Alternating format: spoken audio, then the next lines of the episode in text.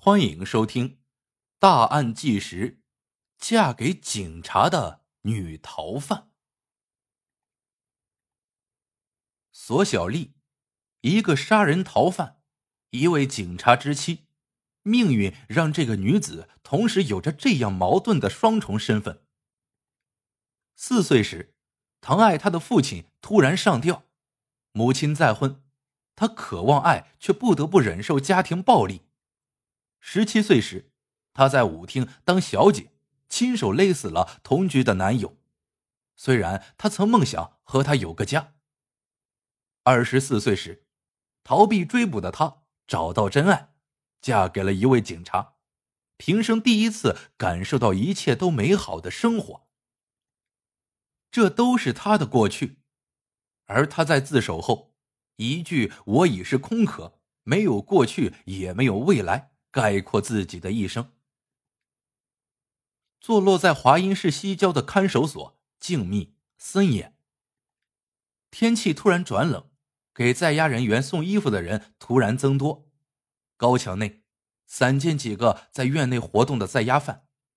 被钢筋网子罩住的牢狱内，大多数人还在休息。索小丽在狱警的陪同下，从监舍里走了出来。他穿着淡粉色绒睡衣、大红色棉拖鞋，个头不高，剪着短发，身材有点消瘦，看上去小巧而清秀。我刚在休息，没来得及换衣服。他解释，虽然记者一再强调想与其进行一次平等的、无任何强迫意味的交流，可进入审讯室后，他还是主动拉开那个由铁栅栏围成的在押人员专座。一脚迈了进去。我们只想和你交流一下，不是审讯，你不用坐那里。记者提醒他。不是礼貌，毕竟我现在是这个身份。他腼腆的笑了笑，从栅栏里退了出来。随后双手合抱胸前，倚着墙靠在门口。那些岁月不堪回首。可讲述中的索小丽却十分轻松，有时还会开玩笑。她说：“落网后，丈夫的承诺，多年未曾联系的妹妹的关心，让她感受到了爱。而爱，对她而言，却是个太沉重的字眼。”一九九五年夏，台湾残疾歌手郑智化的一首《游戏人间》，一夜之间在潼关县城大街小巷传唱起来。音响店的大喇叭里整天放着：“世界太啰嗦，不分对和错。像我这样的老百姓，谁会在乎我？有钱的当老大，没钱的难过活。就算是看不惯我，又能如何？”十七岁的索小丽在潼关县一歌舞厅当小姐。那时，潼关的金矿开采正值黄金期。全国各地的淘金者纷纷涌到这个小县城，但无论是从事体力劳动的淘金工人，还是从事黄金交易的商人，基本上都是男性，因此那时潼关的服务行业十分火爆。索小丽也喜欢这首歌，并记得每句歌词，就像歌词里所唱的：“日子怎么过，快乐不快乐？像这种无聊的问题，你不要问我。”该来的会来，该走的会走，反正都是没把握。除了在歌舞厅当小姐这点不能公开的秘密，索小丽的日子过得和其他女人没什么两样。她有喜欢的男人，并梦想有个安稳的家。那个比她大六七岁的男人姓陈，无业，偶尔给别人开车。他们在舞厅里认识不久后，便在潼关县。租了一间民房同居，两人的日子基本上靠索小丽供给。他将母亲给的戒指、耳环等全变卖了，补贴家用。虽然同居，又过早的为生活疲于奔命，但十七岁的索小丽对爱却懵懵懂懂。她不知道什么是谈恋爱，只感觉喜欢一个人就要对他好。他确实对我很好，我挺感动的。我也对他很好。虽然母亲反对打他骂他，可索小丽依然坚持和陈某在一起。她当时并不知道陈某已经订婚。我经常给他买衣服，可他什么也没给我买过。许多年后，徐小丽还会抱怨，解释和陈某同居的理由。索小丽回想：“我本来就没有家嘛，想有个归宿。”后来的一幕不堪回首。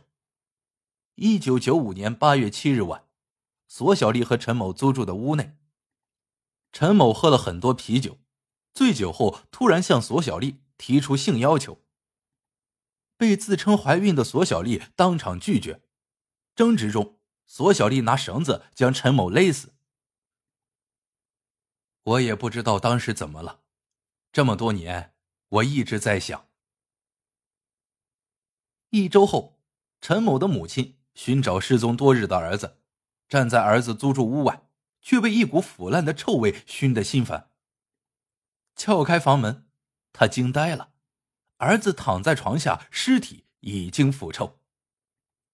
而此时，索小丽已逃到了西安。我真的没想到是那样一个结果，也不知道当时自己是怎么想的，也许是命吧。多年以后，索小丽将这一切归结为命。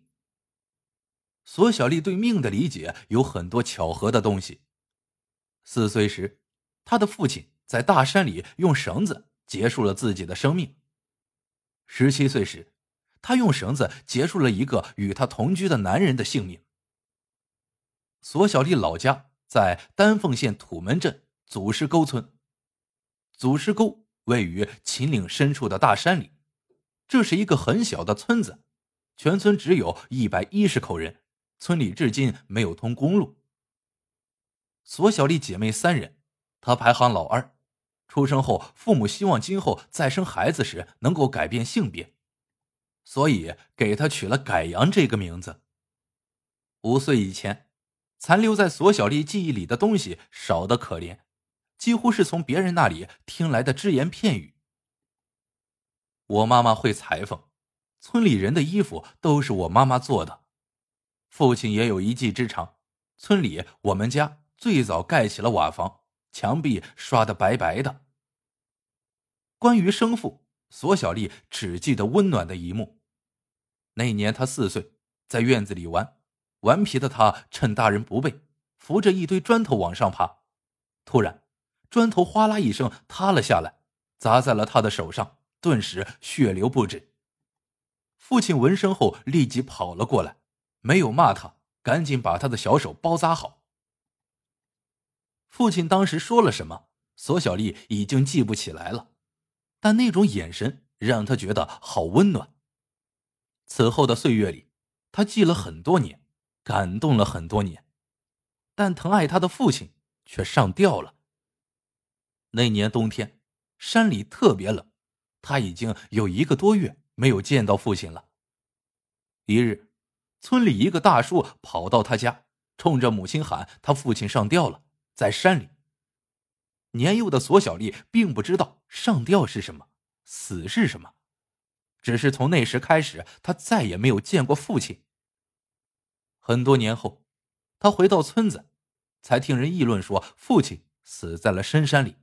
那年山里已经下了雪。父亲用绳子吊死在一棵树上，被人发现的时候，已经过去了一个多月。索小丽的父亲去世后，母女四人艰难维持了几年生活。随后，母亲带着三个女儿改嫁到山那边的村里——山阳县王岩乡冷水川下村。此后二十年，老家的村民再也没有见过他们母女四人。索小丽出生后。从丹凤到山阳一直没有申报户口，因此他的真实年龄只能靠村民记忆。